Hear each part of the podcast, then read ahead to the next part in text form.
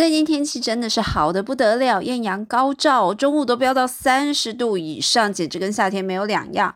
不过听说呢，今天下午就要开始变天喽，要留意气象变化。那回头来看台美股，这两周也真的是热闹的不行。那至于变天的时间点呢？哎，赶快来收听今天的 DJ 有事吗？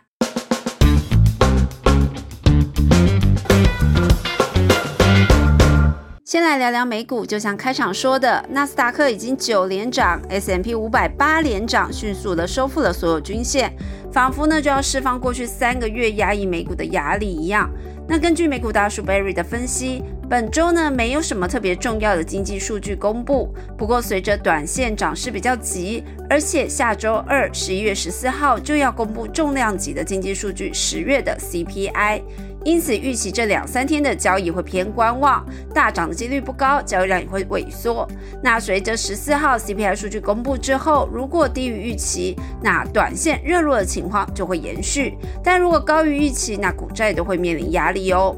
最后，贝瑞也是提醒。美国企业呢，八成的财报都公布了，目前看起来获利是优于预期的，表现相当抢眼。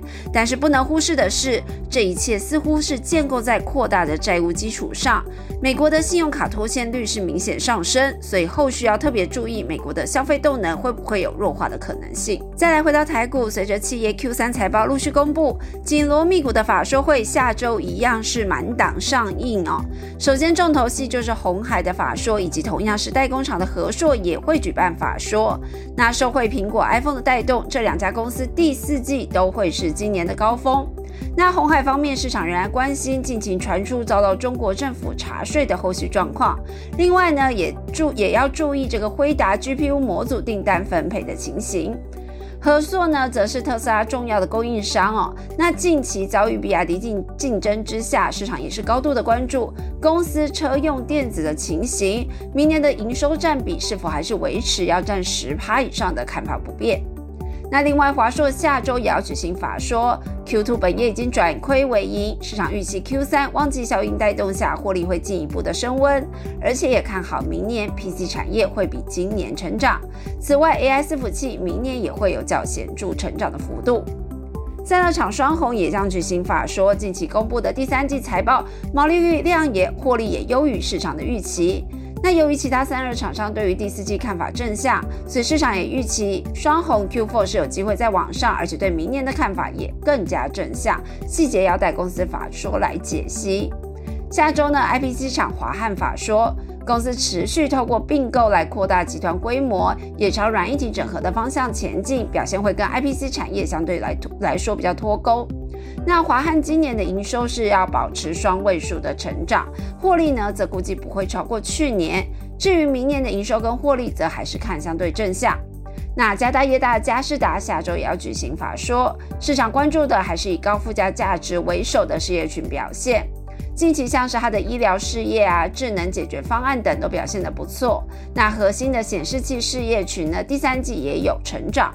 不过显示器第四就第四季就进入淡季了，后续整体营运表现还要待法说解析。资讯服务商零一下周法说，那公司今年前三季获利已经写下历史同期的新高，第四季又通常是旺季哦，所以今年创高是很有机会。明年整个产业来看也不悲观，自然的需求还是很强的。下周还有光通讯厂一年只会公开出来一次的联军举行法说，市场聚焦联军是否会有能力去争取 CPO 的封装业务。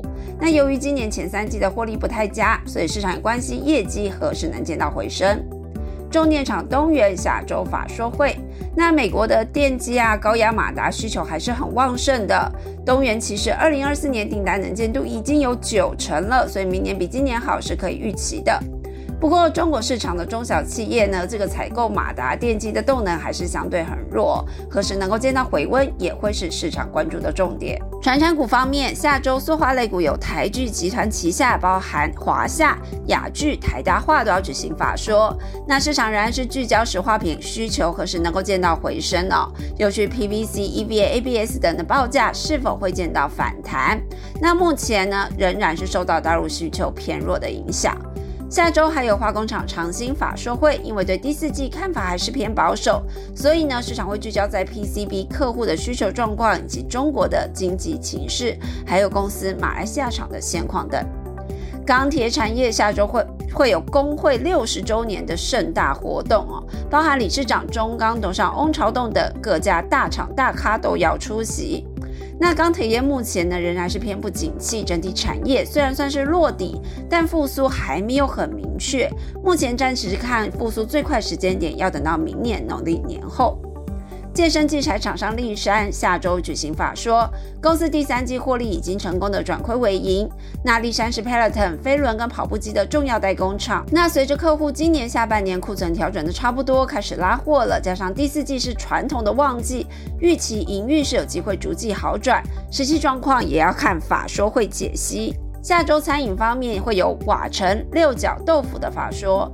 瓦城豆腐呢，都是受惠国内这个疫后餐饮市场复苏、外食人口回笼，加上持续展店的益助哦，今年的营收都会突破历史新高。那六角市场是分散各国，今年展店的步伐比较慢，营运动能较持平。不过第四季开始要布局新的市场，明年的展店脚步也会比今年加快。金融方面呢，下周有中信金、华南金、富邦金、永丰金、台新金等都要举行法说会。短期比较大的议题在第三季债券值利率对于净值的影响，长期呢市场关注明年升息如果停止之后核心获利动能的变化。那这些金融股今年前三季的获利都很好，明年如果市况不变，那核心业务的获利动能还是有机会看往上，但是否会降息就会是最大变数了。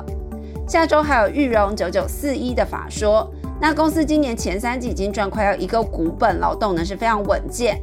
大家相对感兴趣的是，它还有没有要继续试出格上 Lightasy 的新计划，以及跟绿界在销金合作进度。最后，生技族群呢，下周玄明药厂深达法说，公司获利是一直稳稳的在创高，今年获利一定是会创新高，而且要进行扩产，所以明年持续走高可期。那原料药厂台药呢？今年本业也是创高，但是业外转投资有拖累营运。